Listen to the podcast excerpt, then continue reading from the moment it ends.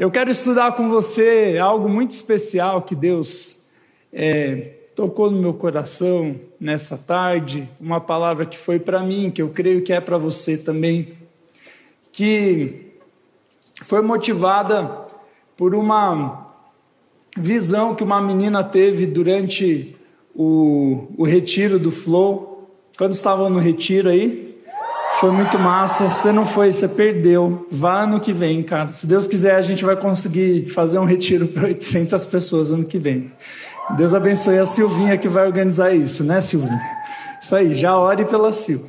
Mas teve uma menina que teve uma visão durante o retiro e ela me contou e eu creio que Deus queria falar conosco sobre essa visão hoje.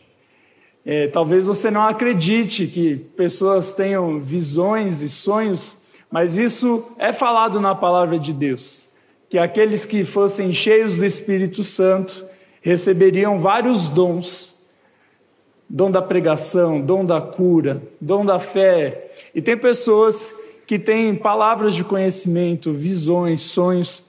E essa menina trouxe uma visão, e eu vou ler aqui a visão dela para eu falar bem certinho. E eu creio que Deus quer falar por meio dela. Claro que nós vamos usar a palavra de Deus, a base do, da palavra não é a visão da menina, mas a palavra dela contém, a visão dela contém a palavra de Deus. Ela disse assim: Tarek, eu vi corações de pedra pendurados em cima do templo, enquanto o culto acontecia normalmente. Os corações estavam pendurados em cima de nós. Tive uma visão com esses corações caídos no chão e todo mundo passava por cima dos corações como se não se importassem. Não era como se não tivessem vendo, mas viam, pisavam em cima como se não fosse importante.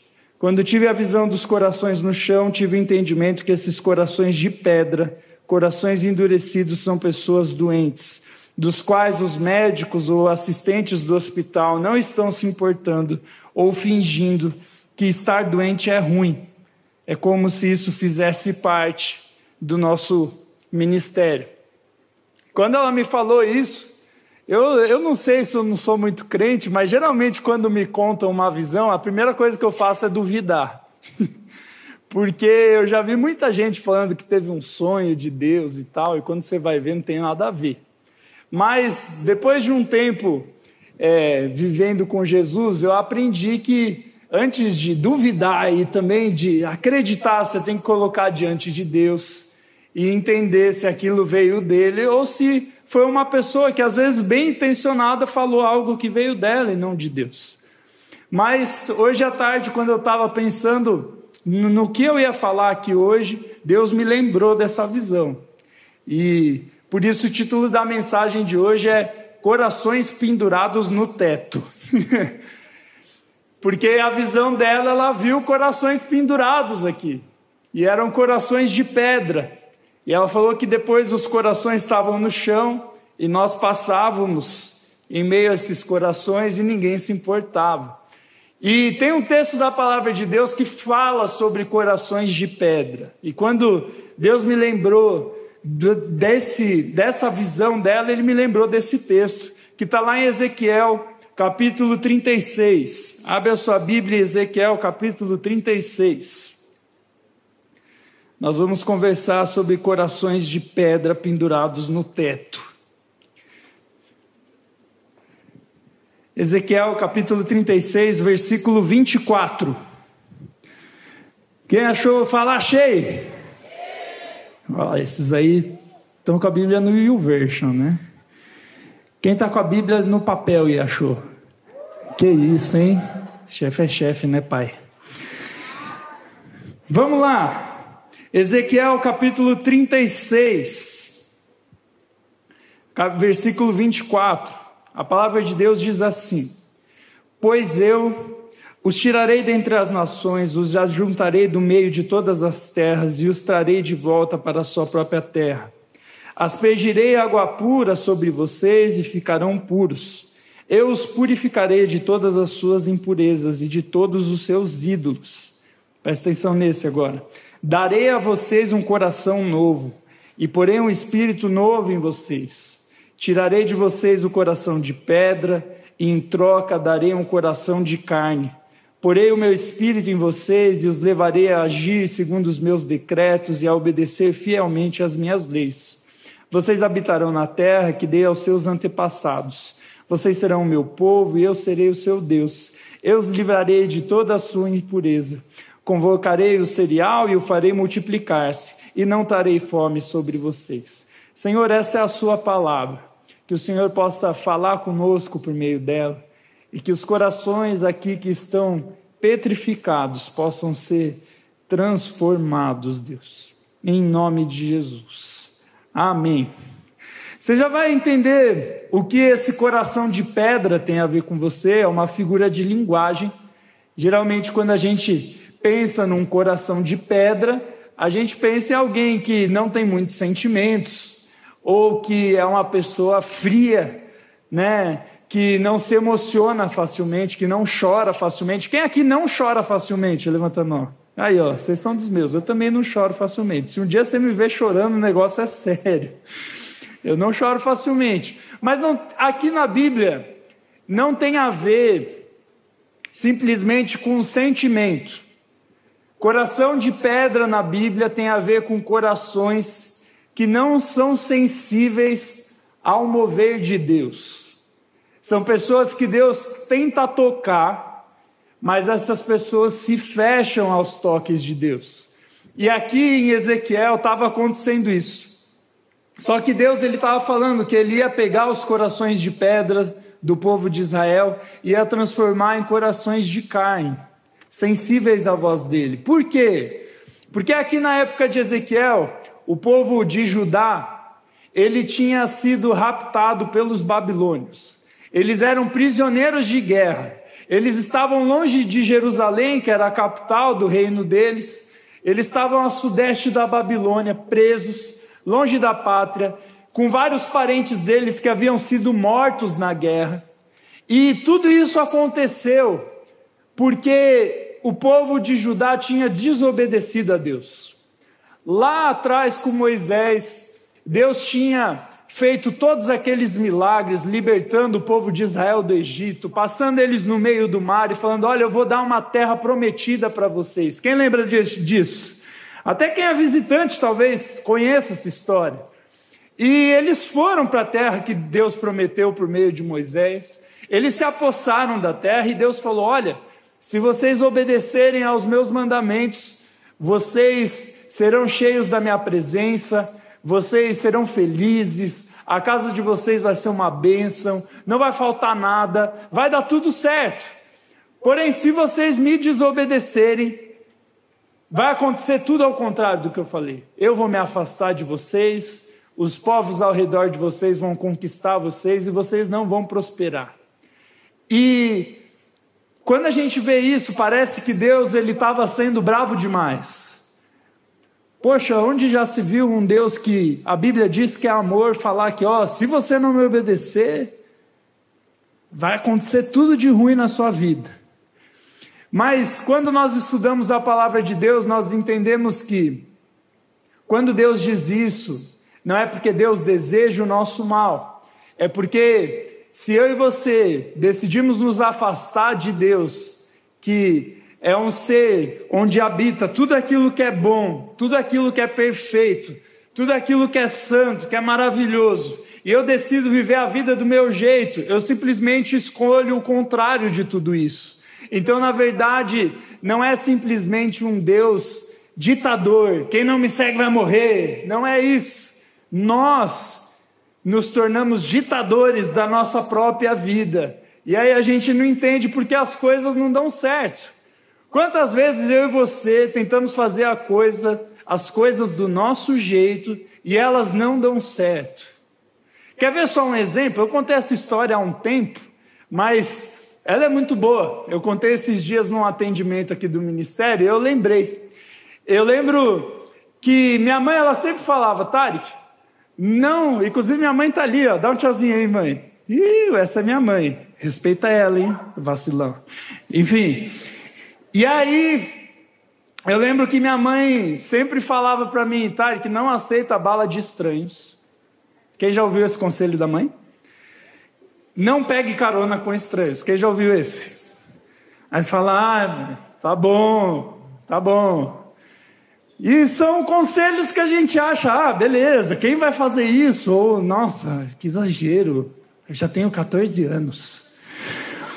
Enfim, e aí eu lembro que uma vez eu estava namorando uma menina.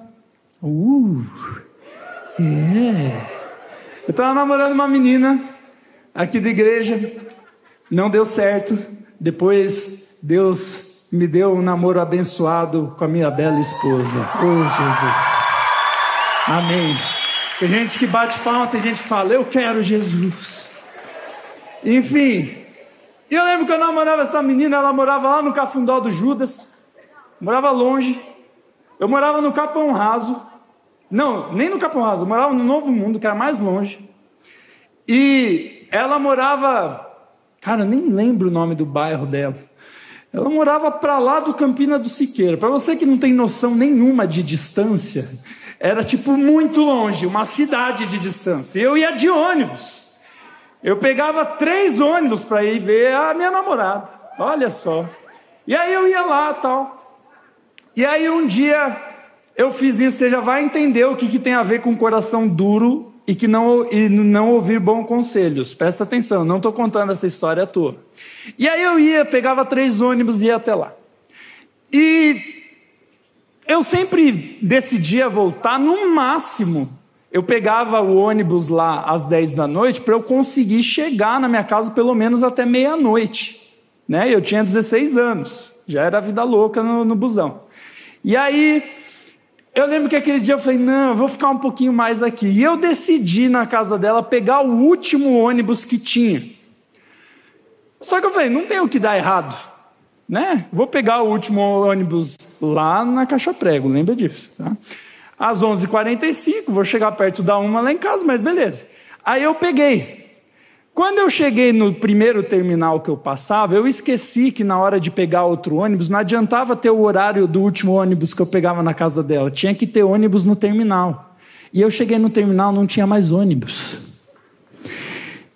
E aí, eu tive uma bela ideia. No Campina do Siqueira, lembra? Eu morava no Novo Mundo. Eu falei, vou a pé. E aí eu falei, eu vou a pé. E eu fui a pé. Comecei. E eu tinha feito umas besteiras. Meu namoro não era santo, não. Ih, pastor. Pois é. E aí, quando eu estava andando, Deus já foi falando para mim: tá vendo? Você pecou, Agora aguento o tranco. Aí eu comecei a chorar. Deus me perdoa, que eu não seja assaltado. Mil cairão ao meu lado, dez mil à minha direita. Né? E comecei a andar tal. E aí eu falei, pô, bem que alguém da PIB podia passar aqui para me dar uma carona. E aí parou um cara num Uno, na época era novo, agora já é velho esse Uno num Uno novo assim, e falou: Para onde você está indo? Eu falei: Para casa.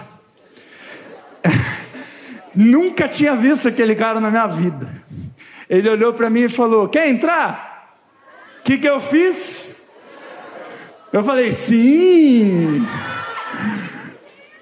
Lembra? Não pegue balinha de estranhos, não é? Não ande com estranhos.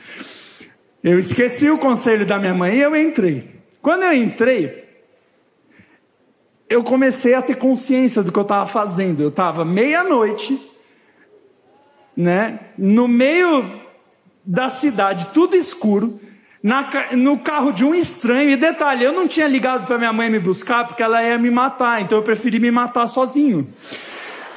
E aí, eu comecei aí, aí quando eu comecei a perceber a besteira que eu fiz, eu falei, cara, eu vou falar para ele que eu sou uma pessoa bem intencionada. Não sei por que eu pensei nisso. E aí eu menti, eu falei, ó, oh, tenho 18 anos, eu já tinha me dado chamado pastoral já. falei, tenho 18 anos, eu tinha 16. Estou no seminário e tal, eu sou uma pessoa bem intencionada e tal, eu não quero fazer nada de errado, eu não tenho nenhuma má intenção, tá bom? Aí ele olhou assim para mim e falou: "E se eu tiver?" E aí ele deu um sorrisinho, eu fiz, ah, vou morrer. E aí, cara, meu Deus, o filme da minha vida começou a passar e aquele cara chegou no terminal do Capão Raso, um breu, tava tudo desligado, não tinha uma alma. Sabe filme de Velho Oeste que você vê a poeirinha assim? Tudo escuro. Eu falei, cara, esse cara, sei lá o que ele vai fazer comigo. Eu não vou falar porque está transmitindo, né? E aí eu eu, ele falou: Onde é a tua casa? Eu te deixo na sua casa. Aí eu falei: Não, não, pode me deixar aqui. Ele me deixou ali, eu corri como se não houvesse amanhã para minha casa. E eu lembro que minha mãe estava na sala quando, ela cheguei, quando eu cheguei. Ela falou: E aí, filho, tudo bem? Eu, tudo.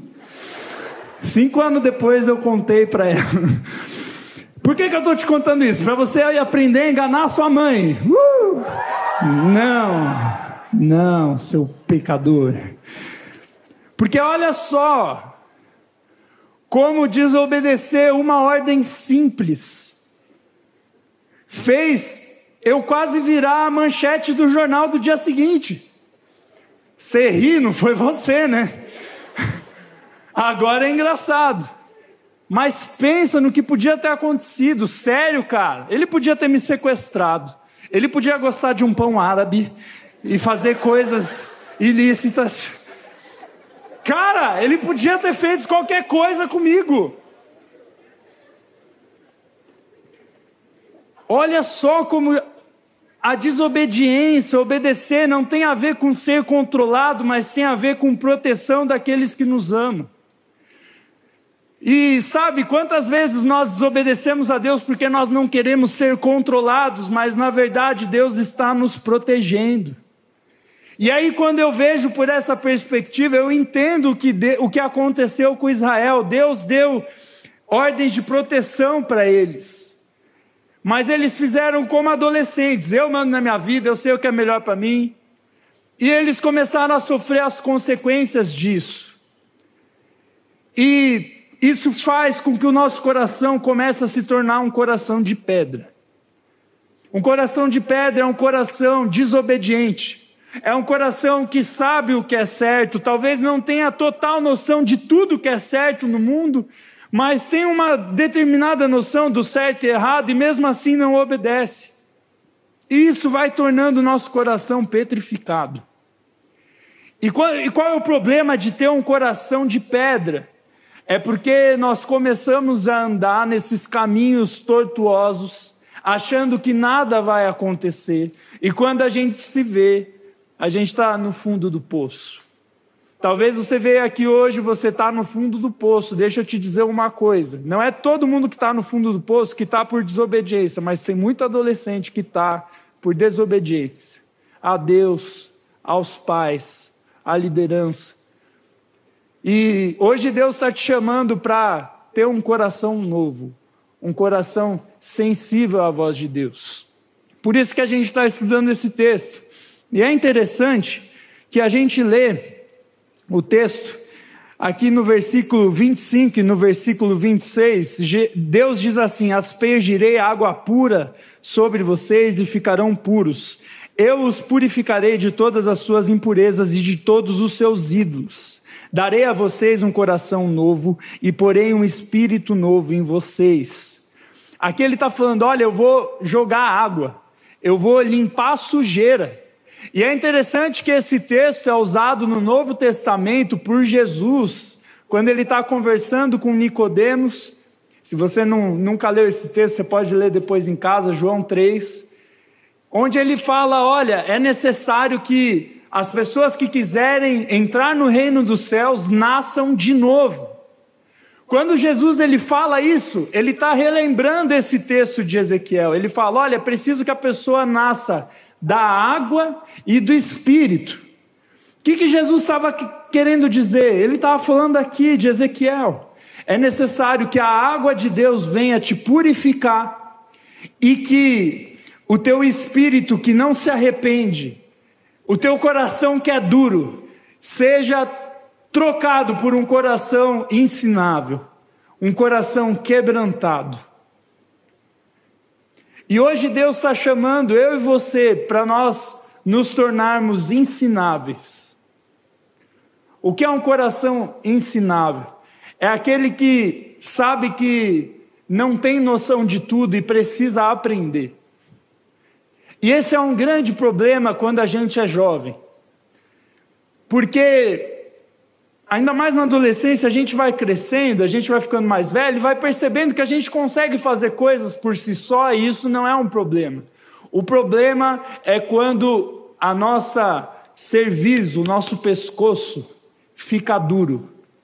Ele não se abaixa diante de Deus e de pessoas mais velhas e de pessoas mais, mais é, sábias do que eu. Eu perco a reverência, nós conversamos sobre isso semana passada. Para você que não sabe o que é reverência, é respeito a Deus, às autoridades que Deus colocou na minha vida, a palavra de Deus. E na adolescência a gente fica com o pescoço duro, a gente não se inclina. E aí nós começamos a quebrar a nossa cara. E hoje Deus está te chamando para você inclinar o seu pescoço. E isso não é mensagem só para quem não conhece a Jesus, é para quem conhece também. Não é só para os mais novos, é para os mais velhos também. Deus não opera em corações teimosos. E eu não estou aqui dando de dedo para você, porque eu sou teimoso também. Essa palavra é para mim. E se você quer viver o que Deus tem para a sua vida, Jeremias 29, 11 diz: Pois só eu conheço os planos que eu tenho para você, prosperidade não desgraça e um futuro cheio de esperança. Se você quer viver esse futuro cheio de esperança na presença de Deus, você precisa ser ensinável, ser menos teimoso, ouvir mais, falar menos, curvar a sua fronte diante de Deus, diante da palavra dele, gastar tempo com Jesus, deixar Jesus trocar o seu coração de pedra por um coração ensinável. Um coração que ouve. E não é ouvir qualquer conselho por aí, é ouvir conselho de pessoas cheias de Deus. Tem gente que é até com coração ensinável, mas ouve maus conselhos. Cuidado com os conselhos que você ouve, cara. Cuidado. Cuidado com os conselhos do segue o seu coração. Quem já ouviu alguém falando isso? É só seguir o seu coração. A Bíblia fala que o nosso coração é de pedra. Se você seguir o seu coração, você vai bater a cabeça na parede, cara. Você tem que seguir a voz de Deus que vai transformando o seu coração. E aí a Bíblia continua, depois de falar: olha, eu vou colocar água para purificar vocês, e vou dar um espírito novo, um coração novo. Eles também, esse texto também me lembra da, da vez onde Jesus, na parábola do semeador, ele fala sobre os tipos de solo representando o coração. Quem já leu a palavra do semeador aí? Você, teve bastante gente que não levantou a mão. Eu vou relembrar. Lá em Mateus 13, Jesus ele conta a história de um semeador que saiu com várias sementes na mão e começou a semear em vários tipos de terra. E aí, algumas sementes caem na beira do caminho aonde aquele semeador passava. E essas que caíram no meio do caminho vieram aves e comeram as sementes. Outras sementes caíram em terrenos de pedra, e quando você semeia algo num terreno de pedra, ela pode a semente pode até brotar, mas ela não cria uma raiz profunda e o sol queima. Outras sementes caíram num solo cheio de espinhos que sufocam a planta. E outra cai num bom terreno que multiplica o fruto 100, 30 e 60 grãos por um. Quando Jesus ele conta essa parábola do semeador, ele estava falando dos tipos de coração. E ele disse que a, o, o solo que estava à beira do caminho e recebe a semente, que a ave veio e comeu a semente, é como aquelas pessoas que recebem a palavra de Deus. A palavra de Deus é uma semente Jesus chama a palavra de Deus como se fosse uma semente que você joga e vai regando para a sua fé crescer. E ele começa a comparar esses tipos de solo com o nosso coração. Ele fala que as sementes que caíram à beira do caminho e as aves vieram e comeram são como aquelas pessoas onde a palavra de Deus chega no coração delas, mas o diabo logo vem e arranca a semente. E muitos de nós muitas vezes somos assim. A palavra de Deus entra, Deus coloca algo ali, mas o inimigo, por meio de várias maneiras, por meio de tentações, por meio de maus conselhos, más companhias, más condutas, faz com que a palavra de Deus não cresça. Ele fala também do coração pedregoso, que é o que Ezequiel fala que é onde a palavra chega, mas ela não cria raiz, porque o coração não se abre para a palavra. Talvez você veio aqui para a igreja hoje, você seja visitante, e você já veio, eu não vou me converter. Eu não vou ouvir esse pastor. Ou não só quem é visitante, mas você que já é aqui da igreja. E às vezes o teu coração vai endurecendo de outras maneiras. Como assim? Como eu posso ser crente e ter um coração duro? É quando a palavra de Deus eu obedeço, eu sigo ela, eu a amo, mas o meu coração, que antes era próximo de Deus, que buscava a Deus com amor, com vontade, vai se tornando uma religiosidade. O que é religiosidade? Só um costume. E geralmente, quando a espiritualidade vira um costume, o nosso coração começa a ficar de pedra. E geralmente, quando o nosso coração é está se tornando de pedra, ele vai se tornando devagar e a gente não percebe. Por isso que nós falamos aqui: leia a Bíblia todos os dias, ore todos os dias venha aos cultos, venha às células, mantenha a chama acesa e mesmo assim, fazendo essas coisas, fique esperto para o teu coração não endurecer por causa que tudo isso se torna um costume. Isso é uma dificuldade para mim que sou pastor, eu vou num monte de culto. Às vezes eu só estou no culto por estar. E aí Deus vai lembrando, teu coração está endurecendo. Toma cuidado. E aí ele fala de outro solo também, onde Jesus, o semeador, joga a semente e ela é sufocada. E Jesus compara esse sufoco dos espinhos com as preocupações da vida. E isso é uma coisa que a nossa geração muitas vezes é sobrecarregada de preocupação, sobrecarregada de emoção, ainda mais na adolescência, que é tudo muito intenso. Domingo agora tem vestibular. Quem vai fazer vestibular domingo? Ô Jesus, abençoa esses irmãos. Você que vai fazer vestibular, levanta sua mão de novo. Se tem alguém do seu lado, põe a mão na cabeça do cara agora, nós vamos orar. Sério mesmo, não é zoeira não. Senhor Jesus, nós queremos orar por esse povo que vai prestar vestibular. Eles não vão simplesmente fazer uma prova. Eles estão escolhendo o caminho que eles devem e querem trilhar que toda preocupação, todo sobrecarregamento do coração possa ser tirado essa noite, porque a Sua vontade vai ser feita, seja eles passando ou não, o Senhor vai guiá-los e se eles te obedecerem, eles vão viver o melhor. Por isso, dá um coração sensível e obediente à Sua voz, em nome de Jesus. Amém. Amém. Quantas vezes a gente se sobrecarrega com as preocupações da vida, com o vestibular, com o namoro, com a escola, com os amigos, com o que os outros pensam de mim. E a gente vai se sobrecarregando com dinheiro, com a situação na minha casa, com a doença, com várias coisas que não são necessariamente ruins ou pecados, mas que vão sobrecarregando a gente. Nós somos uma geração muito cansada porque a nossa agenda é muito cheia. E aí muitas vezes a palavra de Deus ela não entra, não porque o nosso coração é duro, não porque o diabo está atacando a gente, mas porque a gente está sobrecarregado.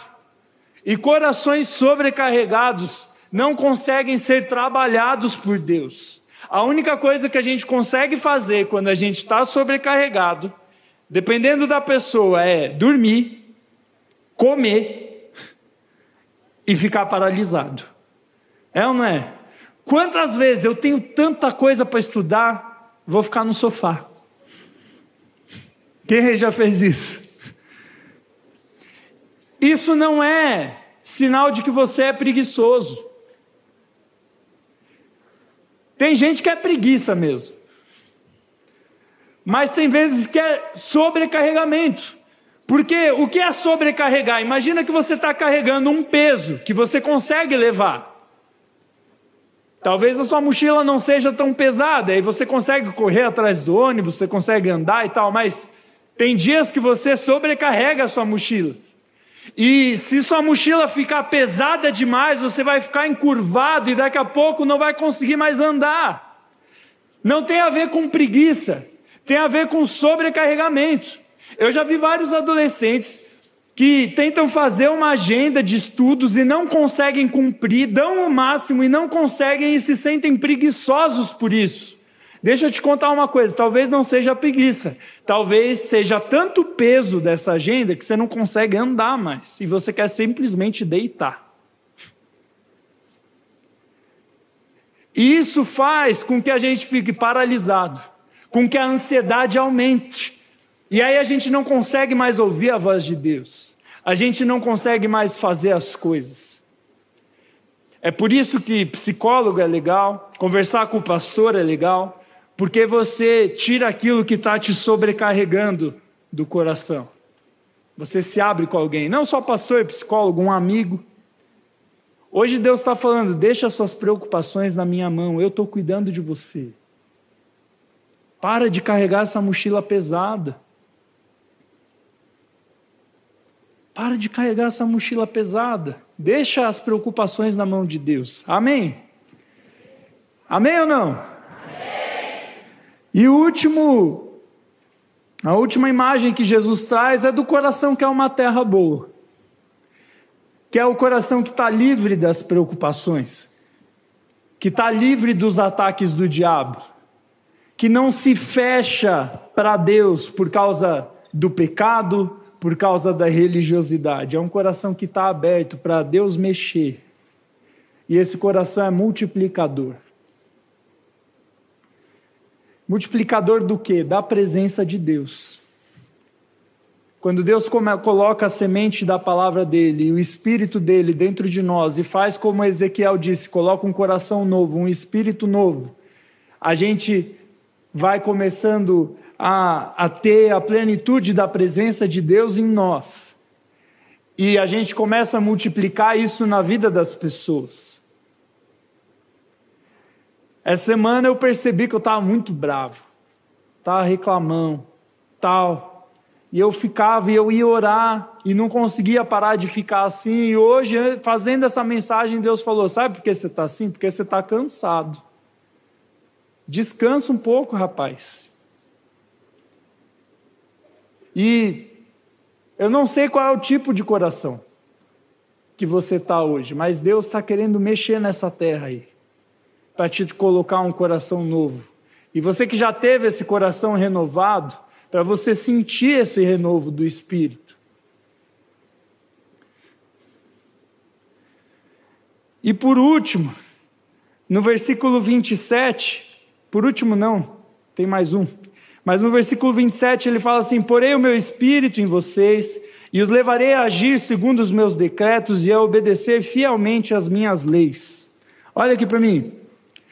Ele fala: Eu vou te dar um coração novo, obediente às minhas leis. Geralmente o nosso coração ele é inclinado para fazer o que é errado.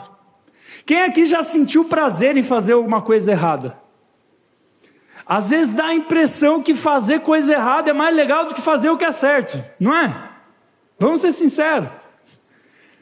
Por quê? Porque o nosso coração sempre precisa estar sendo renovado pelo Espírito Santo. E aí, aqui a Bíblia diz que quando ele é renovado, nós passamos a ter prazer em fazer as coisas certas.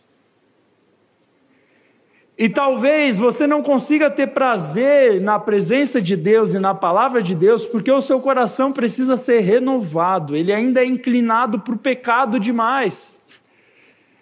Hoje Jesus quer inclinar o seu coração para as coisas de Deus. E aí, antes, aquilo que era difícil de fazer, pô, é difícil de não fazer sexo antes do casamento. Tem muitos adolescentes que questionam: por que isso é pecado, pastor? O pecado de fazer sexo antes do casamento não é só porque nós estamos desobedecendo a Deus, embora isso seja verdade, mas também porque a gente está fazendo fora de um local protegido. O casamento é um local de proteção. Talvez o casamento dos seus pais não foi um local protegido, mas biblicamente é um local de afeto, um local de apoio, um local de intimidade de amor, de prazer, mas é um local protegido. Quando eu saio fazendo sexo do jeito que eu quero, com quem eu quero, na hora que eu quero, as consequências vêm. Vem filho antes da hora, vem machucados no coração, vem às vezes até machucados físicos. Deus ele não estava simplesmente querendo tirar o meu e o seu prazer, na verdade ele queria trazer o prazer da maneira certa. E quando Deus renova o meu coração, não fica difícil de obedecer isso. Claro que a palavra de Deus diz que o caminho é estreito, mas quando o nosso coração vai sendo renovado no meio desse caminho, vai ficando fácil obedecer a Deus. Está escrito isso em 1 João capítulo 5. Eu nunca tinha entendido direito esse texto. Hoje Deus ele mostrou para mim real. Aqui no versículo em 1 João capítulo 5, versículo 1 ao 4. A Bíblia diz assim: todo aquele que crê que Jesus é o Cristo é nascido de Deus, ou seja, nascer de novo, novo coração. E todo aquele que ama o Pai ama também o que dele foi gerado. Assim sabemos que amamos os filhos de Deus, amando a Deus e obedecendo aos seus mandamentos. Porque nisto consiste o amor de Deus, em obedecer aos seus mandamentos, e os seus mandamentos não são pesados. Repete assim comigo: os seus mandamentos não são pesados. O que é nascido de Deus vence o mundo, e essa é a vitória que vence o mundo, a nossa fé. Sempre que eu lia João, eu ficava, como ele diz que seguir a Deus não é pesado. Pô, João foi preso por causa da palavra de Deus. Ele viveu coisas pesadas, e como aquele homem conseguiu escrever para as igrejas: olha, os mandamentos de Deus não são pesados. Porque, independente do que acontecia nas circunstâncias ao redor dele, a prisão, a perseguição e etc., o coração dele era renovado todos os dias a ponto dele falar: olha, obedecer a Deus não é pesado. Então hoje, Deus ele quer te dar renovo para obedecer a palavra de Deus e ver que ela não é pesada. E mais do que isso, receber a presença dele e as bênçãos. É com isso que eu vou encerrar. A palavra de Deus encerra lá em Ezequiel, no versículo 28 e 29, diz assim: Vocês habitarão na terra que deu aos seus antepassados, vocês serão meu povo e eu serei o seu Deus. Eu os livrarei de toda a sua impureza. Convocarei o cereal e farei multiplicar-se, e não trarei fome sobre vocês. Ele falou: vocês vão ser o meu povo, eu vou ser o Deus de vocês, eu vou convocar o cereal. O que, que ele estava fazendo? Eu estou convocando a fartura, a alegria, o prazer, uma vida abundante. Quando a gente tem um coração novo, nós obedecemos a Deus, os mandamentos dele não se tornam pesados. E a plenitude, o que é plenitude?